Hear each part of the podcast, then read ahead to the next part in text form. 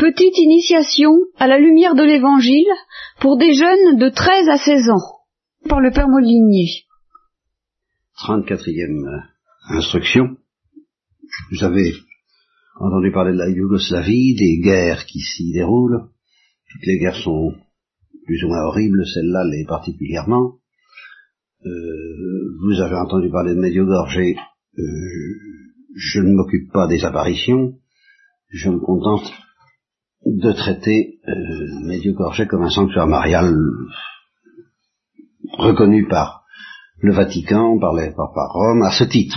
Sanctuaire marial où les gens vont prier un Saint-Vierge et où ils reçoivent des grâces. Ça semble à peu près acquis. Euh, je m'occupe pas du reste. Il se trouve qu'il y a une sœur de la communauté des béatitudes qui est présente un peu à ce qui se passe euh, en permanence dans ces lieux où il y a la guerre, surtout ça. Et alors, à cette occasion, il raconte une histoire dont je me suis dit qu'il fallait que je vous, fasse, vous en fasse part, parce que m'a beaucoup impressionné. je vais essayer de vous dire la réflexion que ça m'a suggéré. Je vais voilà, d'abord vous lire l'histoire. Donc, il s'agit d'un, d'un paysan dont les yeux ont été guéris, par, paraît-il, miraculeusement par une grâce de la Gospa. La Gospa, c'est la Sainte Vierge chez les Slaves, enfin en Yougoslavie tout au moins. Euh, sa, sa fille quelque part. Bon, euh, lui, il habite dans les environs de Split. Donc ça, c'est pas Mediogorge. Hein là où des foules de réfugiés s'entassent, fuyant leur village en flammes, abandonnant maison et terre, le travail et bien souvent leur famille, leur mari, leur fils, pour se mettre à l'abri. Alors ce paysan, qui s'appelle Vinko, n'est pas bien riche, tout juste de quoi faire vivre sa famille, tout juste de quoi faire vivre sa famille. Mais son cœur déborde d'amour, et devant la détresse de certains réfugiés, il décide d'être euh, un bon samaritain. Leur bon samaritain, c'est l'évangile dont je vous ai déjà parlé. Alors, il se retrouve avec 22 réfugiés à la maison. Les loger, c'est pas vraiment un problème. Le soir, on met des couvertures par terre, on dort les uns contre les autres, à la manière des familles croates. Mais, bon, ça, ça va. Mais il y a la nourriture. Il y a des enfants, il y a des adolescents, comme vous, pas question qu'ils jeûnent. Nous en savons quelque chose. Alors, c'est un paysan, Lingo, un homme simple, pratique, un enfant de la Sainte Vierge, de la Gospa.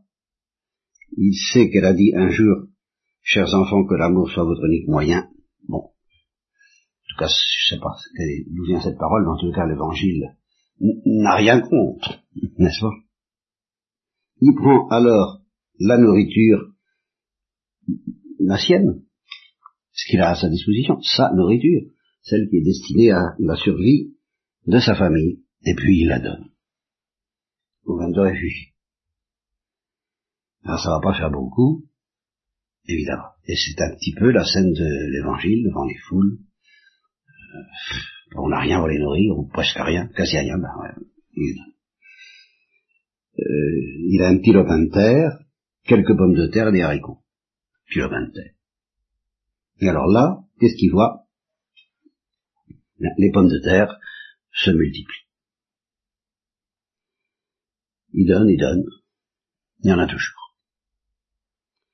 En février, il avait planté 10 kilos. 10 kilos, ça donne 35-45 maximum. La terre de, de ce coin. Le jour où il raconte ça, le 22 juin, il avait déjà récolté 530 kilos. Et c'était pas fini. Il parle avec émotion, des larmes de joie, de tendresse coulent sur ses joues émaciées et burinées par le soleil. Il ajoute, pour les haricots, euh, ça fait la même chose. Il a encore des choses à dire. Il hésite. Il s'intimide. Ça finit par sortir. Vous savez, pour l'argent, ça a fait aussi la même chose. J'avais un peu d'argent dans ma poche. Je donné pour acheter quelques petites choses indispensables. Plus tard, j'en avais encore. Et chaque jour, je sais pas comment, l'argent m'arrivait. Et ça dure depuis qu'ils sont à la maison. Les larmes l'empêchaient d'en dire plus. Nous nous avions tous compris, et elle la parole du psaume, sœur qui raconte ça, il n'y a pas de Dieu semblable à notre Dieu. voilà, voilà l'histoire. Je vois qu'elle vous impressionne aussi. Il y a de quoi C'est l'évangile qui continue. Ça n'a jamais cessé d'ailleurs. Mais on a pris l'habitude, moi en tout cas, euh, il me semble qu'on avait pris l'habitude à propos de ce genre de miracle qui a toujours existé dans l'Église, c'est certain, d'y voir surtout une manière dont Dieu glorifie ses serviteurs les plus insignes, les plus les plus sanctifiés, dont il veut qu'ils soient vénérés, comme le curé d'Ars par exemple, qui a vu se multiplier le blé dans son grenier.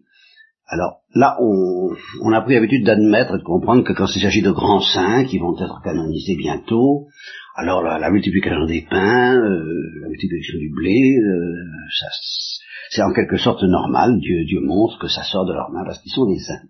Mais là, je ne dis pas que ce paysan n'est pas un saint, seulement c'est un saint qui est inconnu et qui risque d'être tout à fait inconnu s'il n'y avait pas eu cette sœur par hasard sur les lieux.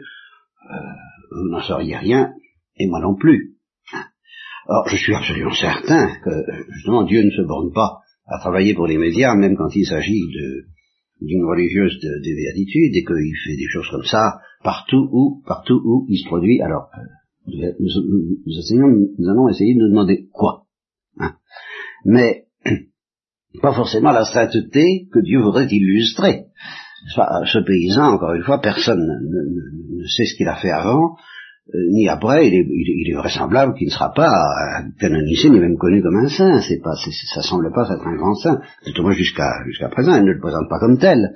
Et si ce serait justement évacuer le sens de cette leçon extraordinaire que Dieu nous donne, que d'ailleurs, ah oui, c'est parce que c'est un grand saint. C'est pas vrai. C'est pas vrai.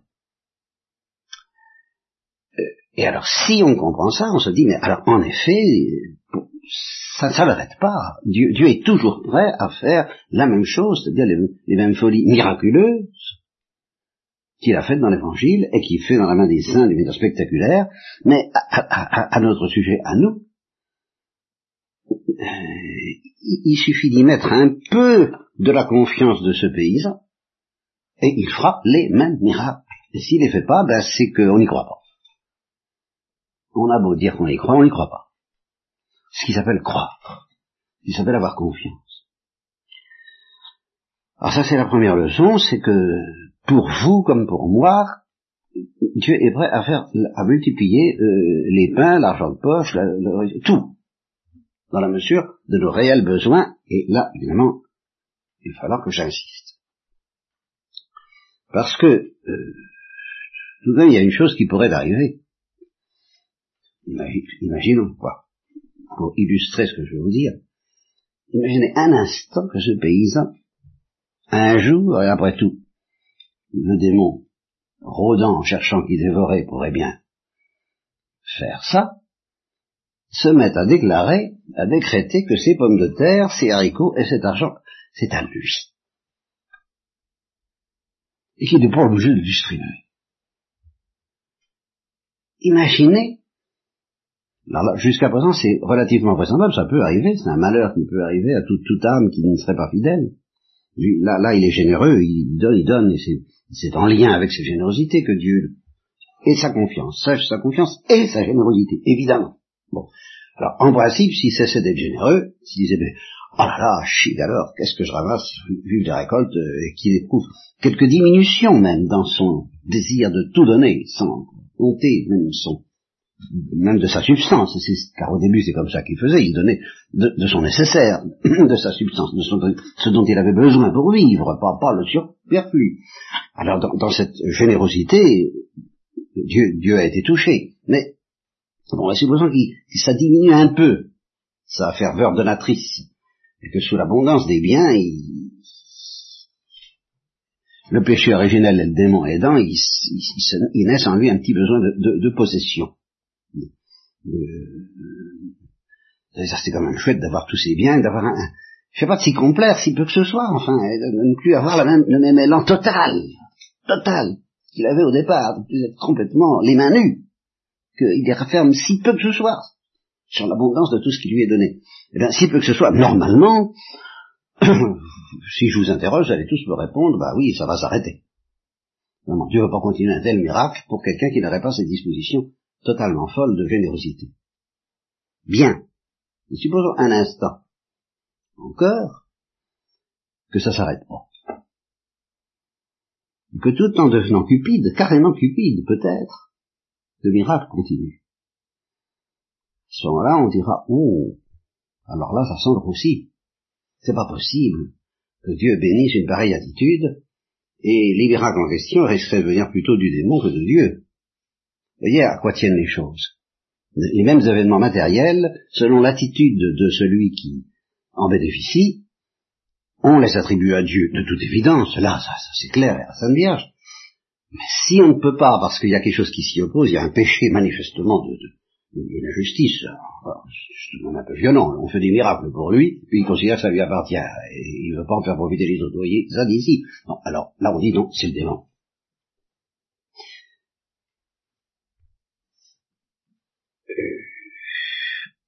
Si nous regardons les choses avec une vue de foi un peu profonde, bah, vous voyez, ce paysan, il, est parti de la pauvreté. Et si quelqu'un qui part de la pauvreté se met à recevoir, recevoir, recevoir, on dit, oh, il y a un miracle. Bien. Mais, un fils de riche, qui ne part pas de la pauvreté, s'il fait les choses dans une vue de foi profonde, mais Dieu a fait le même miracle pour lui. Sauf qu'il n'est pas parti de la pauvreté, mais enfin, qu'est-ce qu'il a fait pour être riche? Rien que de recevoir. Des mains de qui? Les biens de ce monde des mains de qui? Oui, vous posez cette question. Dans le monde où nous vivons maintenant, ces richesses dont nous bénéficions tous, plus ou moins, bien supérieures à ce paysan, de toute façon, même, même en tenant compte de la multiplication des pommes de terre, des haricots et de son argent de poche, nous avons encore beaucoup plus. Dieu nous a donné, Dieu, point d'interrogation, ou le diable. Est-ce que ce sont des richesses d'iniquité qui nous auraient été données par le diable? Et on accuse la société capitaliste de ça quelquefois. Ben voilà, euh, euh, tous ces pays euh, nantis, les nantis, ben, ils sont, ils sont nourris par le diable. Et le Christ le dit lui-même, les richesses d'iniquité. Parce que le commerce, dans, en principe, le capitalisme en principe, c'est c'est pas mauvais du tout, ça n'est pas condamnable. Ce qui est condamnable, c'est pas le, le, le, le, système économique grâce auquel on fait on travaille. Travailler, c'est pas un péché. Faire fructifier la terre, c'est pas un péché. Faire des échanges commerciaux qui, ah, qui, qui font grandir le, bien-être humain, c'est pas un péché. Non, ce qui est un péché, c'est la manière dont les hommes le font en fait. Parce qu'ils sont pécheurs. C'est une autre histoire, ça. Alors là, les richesses qui sont normales, et qui viennent de Dieu au départ. Travaillez ce jardin, euh, faites-lui produire des fruits. Ces richesses deviennent, de par le péché des hommes, de par leur cupidité, de par leur avarice, de par leur ambition, de par leur méchanceté, de par leur injustice, des richesses d'injustice, des richesses d'iniquité. Et le Christ dit, ben vous qui êtes là-dedans, c'est pas d'ailleurs de votre faute, à votre âge du moins, vous n'avez pas fait exprès, en un sens moi non plus, faites-vous des amis avec les richesses d'iniquité, et surtout, et surtout, et ça va être le sens de mon, mon aujourd'hui, euh, si vous vous rapprochez dans, votre esprit, si, si, vous fuyez comme la peste cette idée, mais c'est à moi, c'est à mes parents, enfin c'est à nous, si vous fuyez comme la peste cet esprit d'appartenance qui fait que on ne peut pas imaginer que des biens possédés de cette façon rapace viennent du miracle de Dieu et de la multiplication des mains. C'est pas possible. Mais si vous, si vous détestez cette attitude, si vous la rejetez pour essayer d'être généreux en disant mais, mais rien n'est à moi, tout m'a été donné, tout m'est donné d'une manière plus miraculeuse qu'à ce paysan. C'est plus miraculeux pour moi. Merci mon Dieu. Ah, vous faites de la louange. Allez-y pour ça. Merci de ce miracle insensé qui fait qu'au milieu d'un monde où tout le monde crève de faim, au 4 cinquième, je suis dans le petit cinquième qui crève pas de faim, qui suis nanti. Mais enfin, mon Dieu, merci, pardon du mauvais usage que j'ai pu en faire ou que je n'en fais pas, pardon d'être si peu généreux à l'égard de ça, pardon surtout de m'imaginer que ça m'appartient, à ce moment-là, ça vient du diable. Mais si je reconnais que c'est pour que je le donne et que je donne avec corps abondant et sans arrêt, tout le temps et tout le temps, et avec toutes les nuances et toutes les finesses que Thérèse de l'Enfant Jésus savait y mettre, et qu'on n'y mettait pas toujours même dans la vie religieuse, il n'y a, pas que, pas dans le monde qu'on est quelquefois mesquin. C'est très difficile de ne pas être mesquin euh, à l'égard de celui euh, le Christ dit, on te demande ton manteau, donne-le, ne te défends pas, on te demande de faire de, de, faire 100 mètres, fais-en 200, enfin, vous voyez, tout c'est toujours ça. Et eh bien, chaque fois que vous avez cette attitude, les biens que vous avez viennent de Dieu, et chaque fois que vous la refusez, ils viennent du diable. C'est pas plus compliqué que ça. Ça je voulais vous dire. Parce qu'il y a beaucoup à, à, méditer à partir de là. Hein. ça, ce vouloir aussi pauvre que ce paysan, euh, un pauvre gâté par, par le miracle de la multiplication des richesses, et qui en a comme, une certaine honte, et c'est une honte bien plus légitime, bien plus profonde, bien plus authentique. Même si c'est une honte, une honte c'est jamais très évangélique, mais c'est une honte, euh, la honte d'être riche serait moins nocive que la honte d'être impur, par exemple. La honte d'être impur, ça fait, ça fait l'affaire du démon et de l'orgueil, ça. Alors là, ça nous enfonce dans des sentiments de culpabilité qui, qui, qui n'arrangent rien par rapport à la miséricorde qui nous attend et qui nous tend les bras à partir de ces péchés, de impuretés qui, qui humilient notre orgueil, qui sont, qui sont les bienvenus de ce point de vue-là. Mais on n'est pas honte d'être riche. On a honte d'être riche. On a honte d'être impur, on n'a pas honte d'être riche. Quelle erreur. Comme il faudrait avoir honte, tant que, justement, de l'être, on est riche sitôt qu'on est rapace, je répète. Dès que vous cessez d'être rapace, vous cessez d'être riche. Vous ne devenez pas, vous avez les mains ouvertes. Vous êtes prêt à tout donner, même si vous ne donnez pas, vous n'avez pas très bien toujours acquis, pas être bête, pas donner à n'importe qui, ni n'importe comment. Mais faut donner pour que, pouvoir espérer que tout ce que nous avons reçu vient de Dieu. Et tout ce que nous recevons encore tous les jours, qui est un miracle insensé, de multiplication des richesses, vient de Dieu et non pas du diable. Ça, je crois que vous pouvez demander à Sainte Vierge de vous, donner cette honte d'être riche et de la transformer en joie d'être pauvre parce que vous donnez tout. Au moins en intention. Et vous refusez de refuser. Prenez cette décision.